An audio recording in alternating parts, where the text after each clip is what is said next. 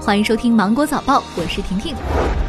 国家卫健委回应抗疫补助发放标准时表示，临时工作补贴的范围以是否直接接触疑似患者、确诊患者为依据；临时工作补贴的发放以实际参加现场处置患者救助的工作情况为依据。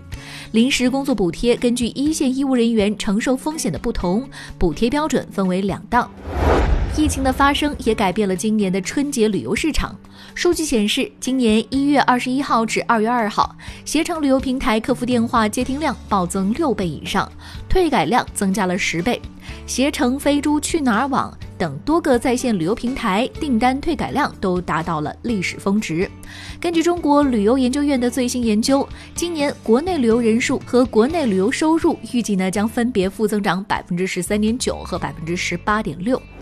近日，安徽科研机构研发出纳米纤维口罩，可以重复使用十五到二十天。纳米纤维直径可以达到一百纳米左右，而一般的病毒的直径呢是一百到两百纳米之间。这种纳米纤维可以直接隔离病毒。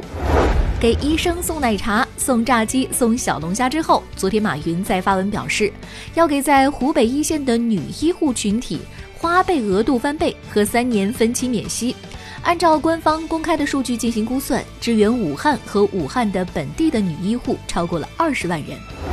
天猫否认大数据杀熟。天猫超市昨天发布说明，针对网友反馈的商品价格问题紧急排查，新人专享价标志在商品页面上没有被正常显示，导致一部分用户产生了同一款商品价格不同的误解。目前该问题已经修复。八八 VIP 用户呢，始终可以在结算时获得九点五折的优惠，绝不存在所谓的大数据杀熟。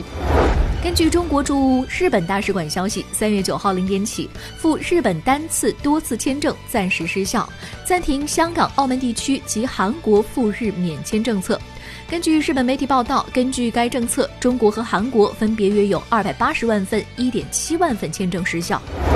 美国联邦航空公司近日对波音公司开出了一千九百七十万美元的罚单，原因是波音在未经许可的情况下，在数百架737系列客机上安装了传感器。据了解，除了这次罚款之外，去年十二月份以来，联邦航空公司还曾两度对波音开出了罚单，罚金总额超过了九百万美元。原因是波音在数百架737 NG 和737 MAX 系列客机上的机翼上安装不合格零部件。